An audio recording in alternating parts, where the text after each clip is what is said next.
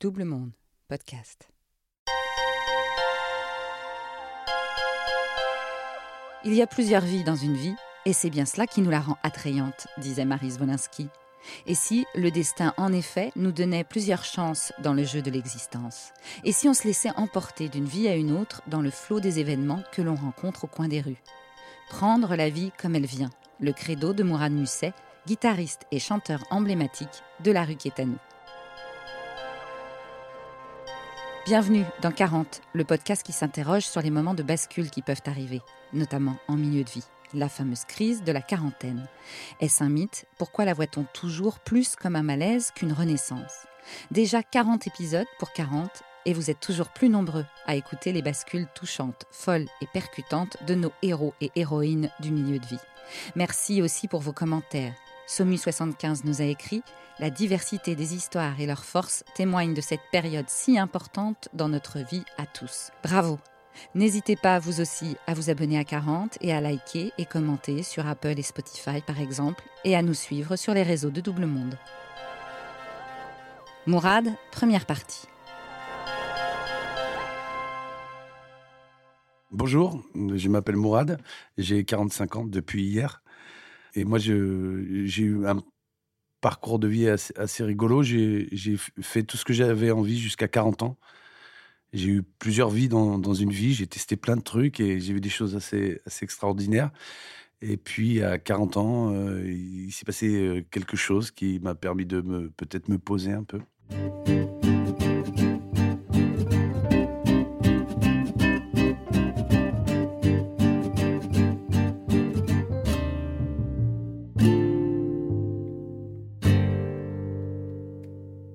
Bah alors euh, voilà, donc je m'appelle Mourad. Moi, je viens d'un village, euh, d'un tout petit village dans le Maine-et-Loire qui s'appelle le Messurève. Je viens d'une famille où on était euh, une famille recomposée de à peu près 14 enfants. Ça arrivait qu'on était neuf à la maison, donc dans un milieu très rural, très très campagnard. Voilà, on était les alors on était les trois enfants du milieu. On était avec un père d'origine marocaine qui avait disparu. Donc dans le village, ça avait fait beaucoup euh, jaser. Euh, et puis du coup, bah, on a servi pas mal de, un peu de bouc émissaire avec mes, frangins. Quand on était petit, avec mes frères, euh, souvent, ce qu'on nous promettait, les gens qui, qui, qui s'occupaient, qui nous éduquaient dans le village, en tout cas, nous promettaient qu'on n'allait pas faire grand-chose de nos vies. Voilà qu'au mieux, ce qu'on pouvait espérer, ça pouvait être la prison, ou voilà, qu'on n'était pas très doué pour rien et que, et que de toute façon, c'était euh, quelque chose de fatal. Donc, c'est des souvenirs que moi j'ai euh, d'enfant, quoi, de, de, de, ce parcours dans ce village. Et ce qui était drôle, c'est que en grandissant, euh, on on n'avait pas d'autres perspectives. La plus haute perspective de, de diplôme qu'on pouvait avoir avec mes frères, c'était un CAP. Voilà, à la rigueur, peut-être mécanique si on était plus intelligent que les autres, mais, euh, mais sinon on allait tous finir à l'usine à chaussures. Euh, voilà, mais on n'avait pas grande perspective d'avenir en fait, et puis on nous en donnait pas, on nous en donnait pas la possibilité, en tout cas d'y penser, d'en rêver. Je pense que ça a été pour moi le déclencheur de quelque chose en fait euh, dans ma vie parce que parce que j'ai jamais accepté le, le, fait le fait qu'on nous, nous dise ça, qu'on nous parle mal parce qu'on était les Arabes du village, tout en regardant des séries américaines où les gens se baladaient dans des voitures de luxe, je me suis dit, c'est pas possible, c'est pas ça notre vie. Donc j'ai toujours eu envie de partir, moi, de, de m'éloigner, d'aller plus loin en tout cas que ce qu'on m'avait promis. Alors très vite, euh, ça devenait très difficile dans le village et puis moi je devenais un petit peu incontrôlable. Euh, tu vois, j'allais plus, j'allais plus forcément au collège. Euh, le, collège m'ennuyait. physiquement, je m'endormais. C'était l'ennui et du coup je me suis dit mais c'est, enfin, ça, me posait déjà plein de questions sur l'intelligence, sur la capacité à dire mais c'est pas possible. je peux pas. enfin, on pourra jamais être intelligent dans la famille. En fait, on s'endort en cours, donc c'est quelque chose de fatal. Donc toujours avec dans ma tête l'idée de non, c'est pas possible. Il y a forcément un autre chemin. Donc j'ai commencé à sécher les cours pas mal et puis à, et puis à faire deux, trois bêtises avec les copains, euh, des, petits vols d'autoradio, de voitures, euh, voler des bouteilles dans les magasins de whisky euh, pour boire. On avait, je sais pas, 12 ans, 13 ans. C'est la campagne, quoi. Très vite, euh, ma mère a été débordée par ça, donc elle, nous a mis des éducateurs pour pouvoir un peu plus gérer la situation, parce que nous, on était euh, des, plus grands avec, euh, avec mes frères, mes deux frères Jérôme et Aïssa, mais il y avait les petits derrière, donc elle ne pouvait pas gérer toute cette fratrie. Mon père, euh, Michel Musset, qui, lui m'a reconnu. Euh, mon vrai père ne m'a jamais reconnu, en fait. C'est mon beau-père qui m'a reconnu, qui est un, homme extraordinaire, euh, qui m'a donné plein de choses dans, sa vie, notamment la, notion du, de travail. lui était routier. Donc, il partait toute la semaine. Donc, ma mère était seule avec nous. Donc, très vite, on s'est retrouvé avec des éducateurs. Et moi, j'ai rencontré un éducateur, donc un éducateur qui venait tous les mercredis euh, à la maison, avec qui je passais du temps, qui m'emmenait déjeuner. Voilà, c'était les premières personnes qui m'invitaient à manger au restaurant. Donc, on n'avait jamais été au restaurant avec ma famille. Donc, pour moi, c'était déjà quelque chose. Waouh Philippe, il s'appelle. Euh, c'est marrant parce que je, m'en souviens d'instinct. Euh, donc, ce, Philippe-là m'emmenait déjeuner puis il me parlait comment tu vas, tout ça. Alors, moi, je disais, ouais, ça va. Je lui disais pas grand-chose, en fait. Je noyais un peu le poisson. Et lui, il me parlait de lui, en fait. Bah, moi, écoute, je, reviens du Brésil, j'ai été vivre cinq ans au Brésil, tu verrais, c'est super, je sais pas si tu connais la samba, tout ça. Et en fait, il a commencé à imprimer des images dans ma tête qui sont devenues, qui sont devenues des, espèces de, buts ou de, de, choses à atteindre dans ma vie. J'avais des... Donc, je me suis mis à écouter de la musique brésilienne. 15 ans, pour voir ce que, c'était. En même temps, on était en pleine révolution du hip-hop en France, donc j'écoutais déjà des disques de Public Enemy, il y avait des histoires de rap euh, de, toute cette génération d'NTM et tout ça qui commençait à naître, qui amorçait déjà en moi une espèce de révolte euh, concrète, euh, même si j'habitais pas la cité, j'habitais un, milieu rural assez rude. Voilà, j'avais envie de le quitter, j'avais envie de, partir, de, mettre les choses un peu en l'air. Donc très vite, en fait, au bout de 2-3 ans d'insociabilité complète avec l'école, je me suis retrouvé en foyer à Laval où là j'ai rencontré des, gens super et, mais du coup, c'était ma première rencontre avec l'autonomie. Et je suis tombé sur une super équipe. Euh, il y avait deux frères gitans, Woodfried et Maurice. Euh, il y avait un, gars Yannick, un, copain qui arrivait de, des camps de réfugiés du Cambodge qui s'appelait Prasson. Et, on s'est très vite, euh, très bien entendu tous les cinq. Et on a commencé à fuguer tous les cinq et à partir. Donc ça a commencé à vraiment être la grande, la grande évasion dans ma tête. La première fois, ça s'est passé où est-ce que Maurice et Wilfried arrivent à l'internat ils se sentent pas bien là-bas, les deux frangins. Et, ils, m'expliquent qu'ils ont, un, qu'ils ont un père euh, manouche, euh, qui vit dans une caravane, euh, que si on se tire tous, on pourra tous vivre dans la caravane. Et du coup, on est parti en plein milieu d'après-midi parce qu'il fallait qu'on finisse les cours. On allait à l'école la journée. Et donc, après les cours, on, s'est tous barrés donc en direction d'un petit village. je sais plus, je saurais plus trop dire le nom, mais c'était du côté d'Angers, du Lyon d'Angers par là-bas. Et on part, et forcément, la nuit arrive, et c'est quatre gamins qui sont en train de faire du stop quand même euh, à 9 h du soir. Sur la route, on a rencontré un camion de boulangerie qui livrait, en fait. On l'a ouvert correctement, on a pris tout ce qu'il fallait pour déjeuner, pour dîner plutôt, puisqu'il était tard. Et puis, on voulait repartir. Euh, euh, donc, pour arriver, on était à 10 km, je pense, du père de chez Wilfried et Maurice. Et là, on voit une voiture qui s'arrête auprès de nous, qui revient, qui recule et tout. Déjà, quelqu'un, hein, je pense un adulte qui s'inquiétait de voir des mômes euh, de stage là dehors. Mais qu'est-ce que vous faites euh? Et puis nous, on est parti en criant Laisse-nous tranquille, pédophile Et on est parti dans la nuit euh, à travers bois. Et puis on est arrivé chez, les, chez le père de Wilfried et Maurice, sauf qu'il habitait réellement une caravane avec deux espèces de gros molosses. Et, donc, c'est mes deux copains, Wilfried et Maurice, avaient peur de ces chiens des espèces de gros chiens qui gueulaient, quoi. Je pense que le père buvait beaucoup parce qu'au bout d'une heure, il s'est rendu compte que, que les chiens gueulaient et puis il fait Qu'est-ce qu'il y a? Qu'est-ce que c'est? Et une heure, euh, tu vois, une heure après qu'on était arrivé, qu'on tournait autour de la baraque, il nous a fait rentrer. Voilà, j'ai mangé mes premiers calamars frits. C'est des souvenirs qui restent. Et puis on est resté quelques jours chez eux. À l'époque, on pouvait, on pouvait ramener des consignes de, bouteilles. En fait, on nous donnait de l'argent. On passait nos journées à faire ça. Voilà, c'était notre manière de gagner du salaire. Voilà, c'est. Et puis fatalement, hein, je veux dire, le foyer qui a rappelé, et puis le père qui dit je peux pas vous garder, sinon je vais avoir des problèmes. Donc on est retourné au foyer.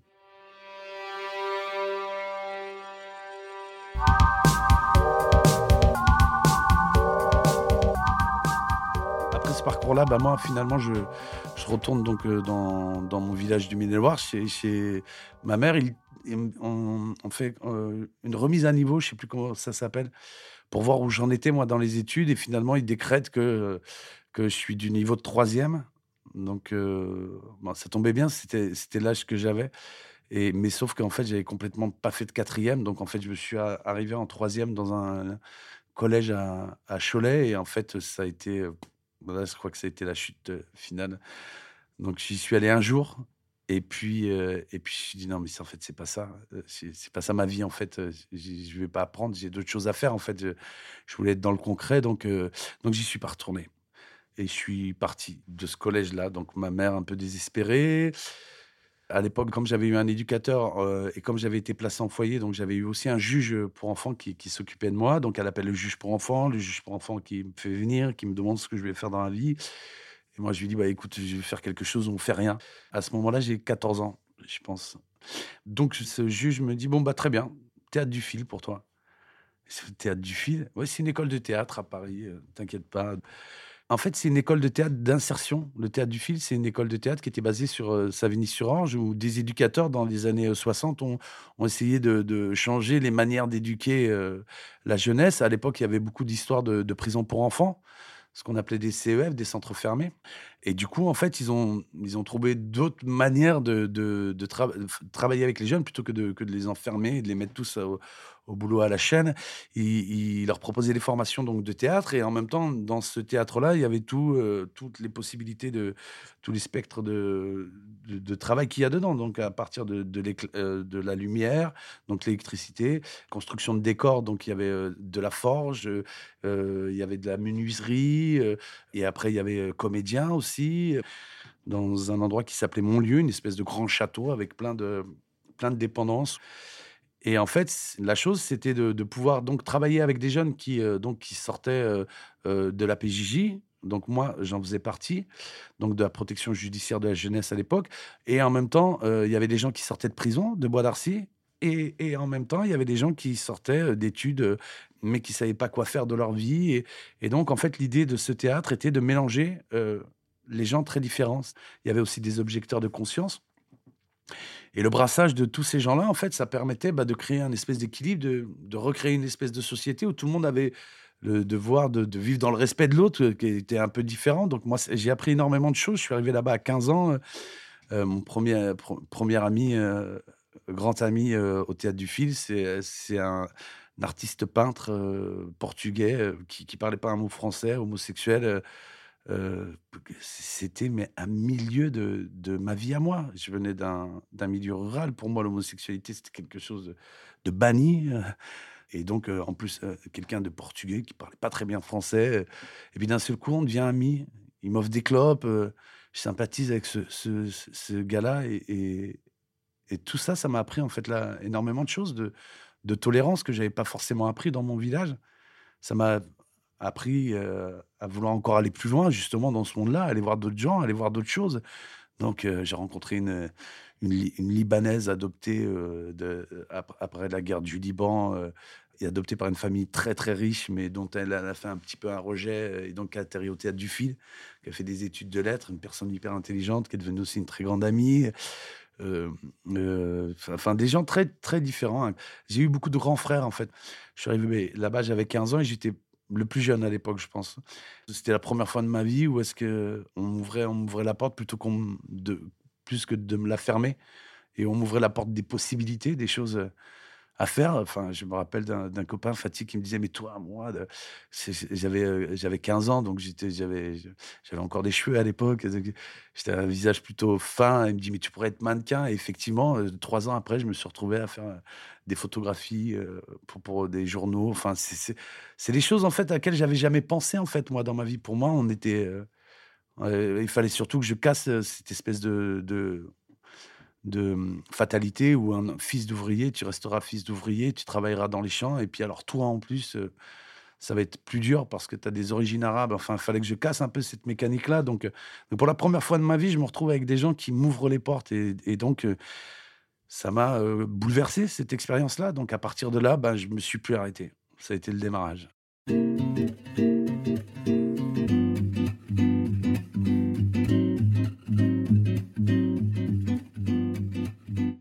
J'ai mon super pote Bruno Rascao avec qui je travaille toujours depuis euh, maintenant euh, 35 ans. Lui, il est photographe et, donc à l'époque j'avais 16 ans et il me dit euh, Tu veux venir avec moi au Portugal? Je fais Pas de problème. À l'époque, il y avait encore les frontières vraiment. Donc c'était compliqué. Donc je me rappelle qu'on avait fait une magouille pour que je puisse passer sans que les douaniers me voient. Enfin, c'était, tout un délire euh, pour, aller, euh, au Portugal. Mais finalement, j'y suis allé, j'y suis resté un mois. Et moi qui avais jamais rien appris de ma vie, euh, et ben, au bout d'un mois, je parlais presque couramment portugais. C'est-à-dire que je, me découvrais aussi dans une facilité euh, d'apprentissage des choses. Donc ça, ça, a commencé à, bouger des choses en moi. Et puis j'ai commencé à ouvrir des livres sur ce que j'avais jamais fait, ou très peu, très rarement dans, le Maine-et-Loire. Donc j'ai commencé par des, classiques de théâtre très simples, et puis euh, de Molière, de Shakespeare, toutes ces choses-là que qui, avait attrait avec le travail que je faisais à l'époque au théâtre du fil. Et puis après, j'ai commencé à, lire des Hemingway, euh, euh, Sepulveda, voilà, à lire des, voyageurs, des Paolo Coelho, même des, des gens voilà, qui, m'ont mis un peu le, pied dans le. Dans, la continuité du voyage. Bruno et Antonio m'avaient offert une guitare pour mon anniversaire. Et donc, je commence à jouer de la guitare. Et puis, euh, et puis euh, pareil, avec une certaine facilité, euh, j'arrivais à faire certaines choses à la guitare. Donc, du coup, avec Bruno, on avait un petit, un petit sketch, un petit numéro. On faisait les Gypsy Kings. ils, adoraient, ils adoraient au Portugal. Donc, on leur faisait Joby Joba. Enfin, et du coup, en fait, de plus en plus, les gens nous invitaient à les fêtes. Et tout ça, on se retrouvait au Portugal dans des endroits. Enfin, c'est incroyable. Et puis, on était les deux petits, enfin, des petits musiciens, quoi. Et, donc, un premier voyage comme ça au Portugal, assez bouleversant pour moi parce que du coup, c'était la première fois que je me retrouvais à l'étranger vraiment, euh, dans une autonomie totale et où est-ce que je gagne de l'argent en jouant de la musique. Partir de là, je me suis dit, tiens, il y a peut-être quelque chose qui, euh, qui va changer dans ma vie. En fait, à partir de là, j'ai compris que j'irai pas forcément en prison, que, si j'ai la musique, c'est quand même un atout assez, assez précieux.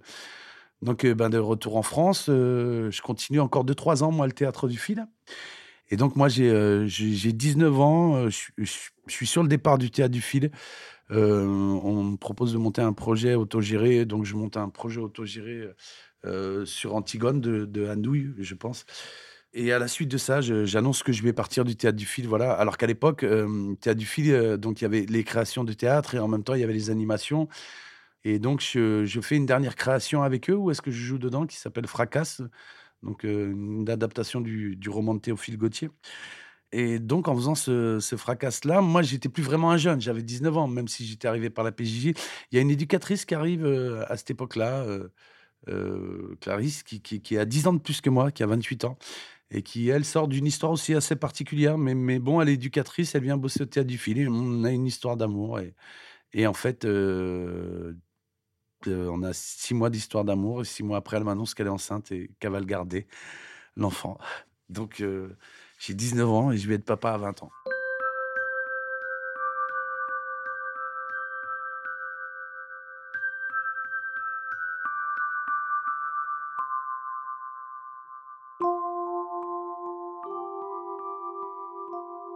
C'est parti. Sauf que j'avais pas décidé de faire une croix sur ce que j'allais vivre dans ma vie. Donc, euh, donc ben, on se dit, OK, moi super, l'aventure commence. Euh, donc on essaie une tentative de vivre ensemble en Bourgogne. Et puis ça se passe pas bien, on n'est pas bien accueilli là-bas. Et puis du coup, on change de, on change de village. On, va dans un village voisin où est-ce que moi j'avais passé à l'époque un Bafa pour avoir un, semblant de diplôme. Et là, pour le coup, on est accueilli. Donc moi, je passe mon temps là-bas euh, en Bourgogne avec avec la petite. Et elle, elle vit à Paris comme éducatrice. Et puis très vite, bah, elle a un amant. elle refait ça. Enfin, un truc. Et donc en fait, on se découvre que ben c'est pas c'est pas du tout, enfin la vie de famille, c'est pas du tout la chose dont on est prêt à vivre, ni elle ni moi. Donc du coup, ben on se sépare et puis on commence à vivre donc avec la petite qui vit un, peu chez sa mère, un peu chez moi. Et là commence ma grande aventure avec ma fille sur les épaules. En même temps, j'ai monté un groupe avec deux autres copains avec qui on commence à partir sur les routes et, et en fait, en fait, ça commence à marcher. Bizarrement, on se retrouve, je me retrouve avec mon copain Olivier à, passer le chapeau à Dijon. Et puis un jour, avec Olivier, on devait avoir les six cordes pour deux guitares. On se dit, il faut quand même qu'on achète des cordes. Et ouais, d'accord. Donc, et puis on, marche dans la rue et puis on voit des, des, des, mecs posés par terre qui jonglent un peu, pas vraiment, ça crache le feu, pas vraiment. Et nous, on se dit, bah tiens, on va, leur faire une chanson et tout, peut-être ça leur portera chance. Et en fait, effectivement, on se pose avec eux et tout. On dit, ça vous dit, on vous fait une chanson? Et les gars, disent, ouais, allez-y, vas-y et tout. Et on leur fait une chanson qui s'appelle Les mots. Et en fait, c'est une chanson euh, sur des jeux de mots qui dit des, des, des, gros mots pour les grossistes des mots de tête pour les charlatans, des jeux de mots. Et à ce moment-là, en fait, on chante cette chanson. Donc euh, à l'époque, ça surprenait un peu les gens. les mecs, ils étaient surpris, les jongleurs. Et puis, tu as un couple dans un coin qui s'arrête, qui regarde. Et à la fin de cette chanson, ils viennent, ils tendent un billet de 100 francs. Ils disent ah, Magnifique votre chanson, c'est incroyable. Et avec Olivier, on se regarde. On se dit Bah tiens, on le donne au gars, on le dit Ça nous portera chance. Et effectivement, on fait deux pas plus loin. Il y a un mec qui dit Hé les gars, venez voir. Je vous ai vu là tout à l'heure. Moi, écoute, j'ai un bar là juste à côté. Votre cirque, vous me le refaites ce soir et demain soir. Et je vous paye la bouffe, je vous paye à manger, vous passez le chapeau. Pas de problème. C'était l'équipe des Cactus. Euh, et euh, donc, on a joué chez eux. à l'époque, on se faisait appeler Gomez et Ramirez avec Olivier. Voilà, parce que on avait, on, vivait d'aventures sentimentales énormément. Donc, on était un peu comme des sauvages euh, avec notre, nom, à un tel point que même euh, on se souvenait plus qui était Gomez et qui était Ramirez. à la suite de ça, il nous invite à faire la première partie Zebda à la vapeur. Et nous, on était complètement fans. Donc on se retrouve à faire la première partie Zebda, et de cette première partie Zebda, on se retrouve à faire la première partie de trio, et, de cette première partie de trio, euh, c'est le, sonorisateur de trio, Bibou, qui euh, à l'époque nous dit bah, Je vous enregistre, les gars, c'est parti. Et on s'est retrouvé à faire 25 des premières parties de trio. Euh. Donc on avait 20 ans, c'était père de famille, et je faisais le tour de la France, des zéniths avec trio, et on chantait, on vivait de musique. J'avais euh, mis qu'une seule règle, c'est c'est que les périodes où j'étais avec la petite, ben, je pouvais pas faire autrement que d'être avec la petite. Donc ma fille, en fait, m'a suivi partout. C'était dans tous les premiers cafés-concerts où on a été invité. La seule chose que je demandais, c'est d'avoir un lieu où elle puisse dormir, où je puisse aller très rapidement si jamais il y a un problème. Donc à chaque fois, je la rassurais. Il n'y avait pas encore c'était pas encore à l'époque des ordinateurs, tout ça. Donc, je prenais le temps de lui dire une histoire. Hop, elle s'endormait. Puis après, j'allais faire le concert. Je remontais voir à la mi-temps. Enfin, ça a été comme ça pendant 2-3 ans. Et puis, elle, ça grandit vite, un enfant. Et, surtout, c'est moi, ce, dont je me souviens, c'est cette capacité d'adaptation assez incroyable. Euh, la vraie chose, c'est bah, l'amour et cette chose-là. Parce qu'après, effectivement, c'était plein de remises en question. Tous les gens autour de moi, mais c'est quoi cette manière de vivre? Mais t'es pas un bon père. Enfin, il faut, un cadre pour un enfant. Ouais, sauf que moi, de cadre, j'en avais pas. Sa mère, c'était une punk et, moi, j'étais un, musicien qui, était en train de vivre quelque chose qui pourrait pas vivre deux fois. Donc, donc il fallait que j'y aille, quoi.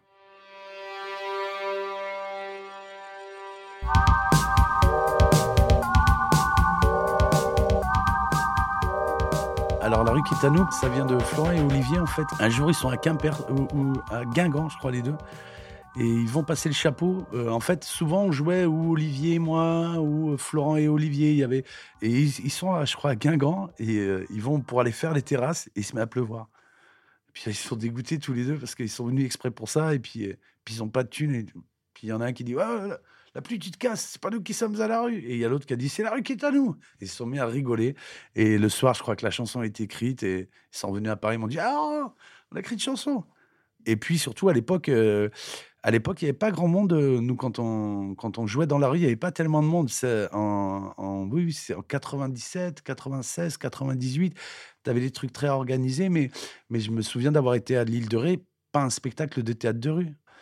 Donc c'était assez incroyable. Après, les années ont changé. Il y a eu de plus en plus euh, de gens qui se sont mis à jouer dans la rue. C'est très bien. Je pense que les rues doivent euh, continuer à être euh, investies par les gens, par les causes, par par l'art et, par les choses à défendre aussi, surtout. Et puis voilà, et puis très vite, on vole de nos propres ailes avec la rue Quétano. Donc on s'est fait vraiment quelques années de un peu de je pense qu'ils appellent développement. Entre temps, on signe chez Sony avec une femme extraordinaire, Patricia Bonto, qui nous a pris sous son épaule et, et qui nous a défendu euh, comme un vrai groupe euh, de punk, mais avec une totale liberté de, mouvement. En fait, la, vraie chose, c'est que nous, on, était un peu sauvages, donc on, était même, je pense, à une période les rois des afters, quoi. C'est-à-dire qu'on faisait un concert d'une heure et puis après on jouait cinq heures euh, sans s'arrêter. C'était notre vie, c'était la fête. On avait des images de voyage dans la tête. On était on était inépuisable et, on aimait ça surtout, c'était de pouvoir rencontrer. Donc d'un seul coup, on rencontrait Polo, euh, des, satellites. enfin, on a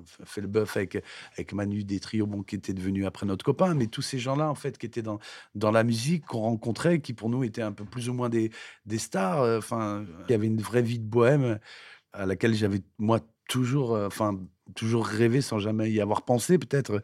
C'était quelque chose auquel j'étais pas promis et qui d'un seul coup se passait et arrivait, mais par un choix, avec, avec une possibilité de déséquilibre. C'est-à-dire que dès le départ, le, fait de ne pas vouloir suivre la route tracée, de, faire ce CAP.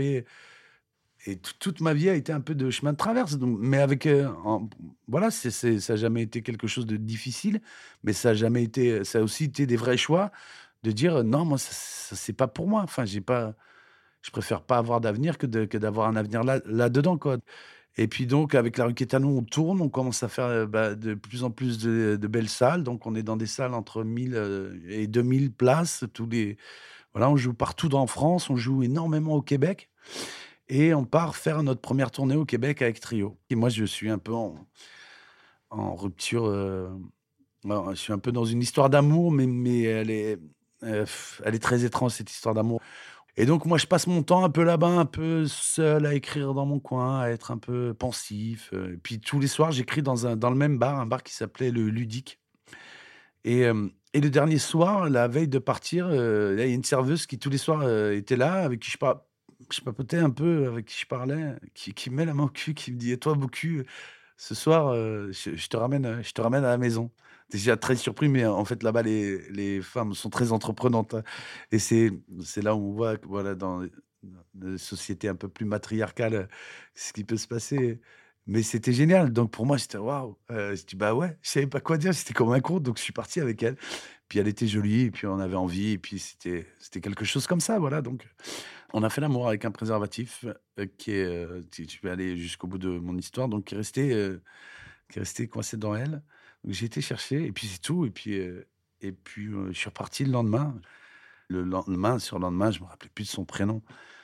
Et il se trouve que cette tournée s'est tellement bien passée pour nous qu'en fait, on nous propose de, faire notre première vraie tournée avec la rue nous tout seul, euh, donc au Québec.